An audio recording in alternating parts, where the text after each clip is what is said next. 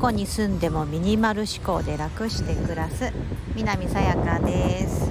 今日はなんと海辺の近くで今この音源を撮ってます。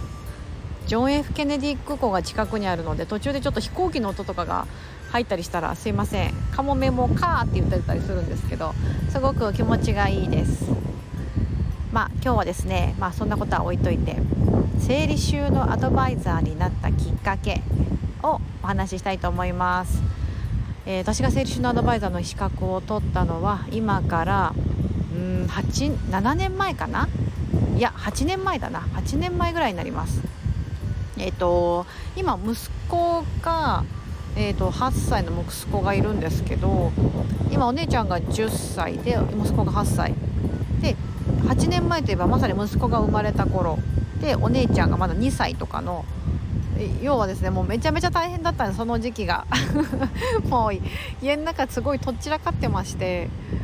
でその時にですねあの、まあ、息子が生まれた後私その時普通にあのお姉ちゃんが生まれた時ずっと普通に日本で会社員として働いてたんですけどあの育休中だったんですよね息子が生まれたんで。その育休中になんか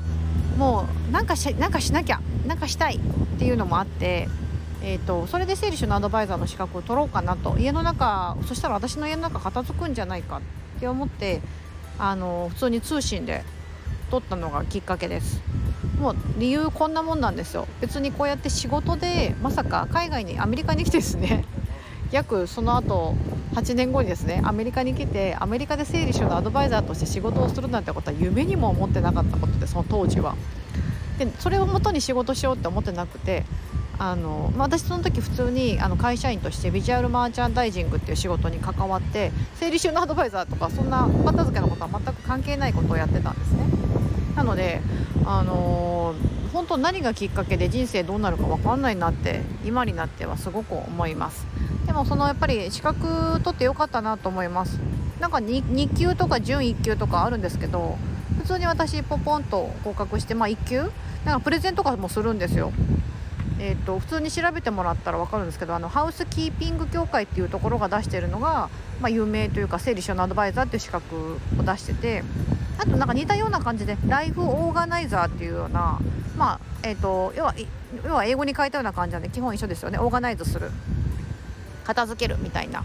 そういったところのアドバイザーの資格もなんか違う団体が出してたりとかもするみたいなんですけど、うん、なんか、えーとやっぱ一あの知識でありそのそれを習得してなんかそのプロとして活動できますよっていう一つの資格を持っててもそれなりそれだけで自分に自信ができますしその知識をもとにやっぱり家って片付くようになったんですよ。で、まあ、今その時って上の子2歳、まあ、3歳になったぐらいかな取れた時には。で下の子が1歳で保育園また下の子も入って、えーと私の仕事も復帰してみたいな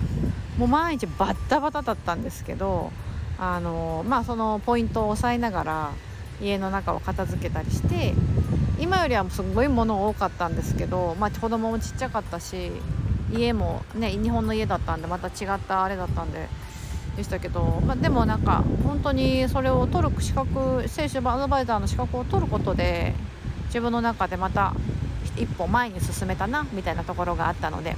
今となって本当に撮ってよかったなと思いますしあなんかそういうの興味あるな撮ってみたいなって方がいるんだったらなんかね通信とかで本当に簡単に撮れるんでおすすめします。なんかあんまり安くないんですけどねなんなんかトータルしたら数万円するんですよ。やっぱりその資格を1つ取るだけで。うん。ねあのー、多分民間資格だからなんですこれ。日本のあの公的資格みたいなのあるじゃないですか。例えば私昔販売士っていう販売士検定かないう資格取ったことあるんですけどああいうのって何千円とかで受けれるんですよ試験とかって。で別にあっちこっちにあの本屋さん行けばその本が売ってるので参考書が。それで勉強すれば取れるますしわざわざ講座とか行かなくても別に独学でできることだと思うんですがそういう民間が出してる資格に関しては残念ながらそういうのは売ってないですよね。あの、まあ、もちろんその団体が出してるものを使わないとやはり合格できないような仕組みになってる。この野郎 って思います。うまくなってるなビジネスはと。と思いますが、うん、まあそういう感じでこんなか不純な動機というか自分のために取った整理収納アドバイザーという資格が今はちょっと生きてるかなというふうに思ってます。皆さんは何か取ってる資格ありますか？私他何かな？カラーコーディネーターの資格を取ったりとか整理収納アドバイザー販売士？簿記もチャレンジしたんだけど簿記取ったっけなぐらいな感じ忘れちゃいました。簿記ね経営学部だったんで大学生の時に、うん、あの経営のこと学びたくて入ったんですけども全然大して勉強せず、はい、卒業してしまいました。ごめんなさい。高い学費だったのにって。その分今巻き返そうとしてるとこなんですけど。親孝行しないとと思って。お母さん聞いてるかな？まあそんな感じでした。それでは皆さん今日も良い一日をお過ごしください。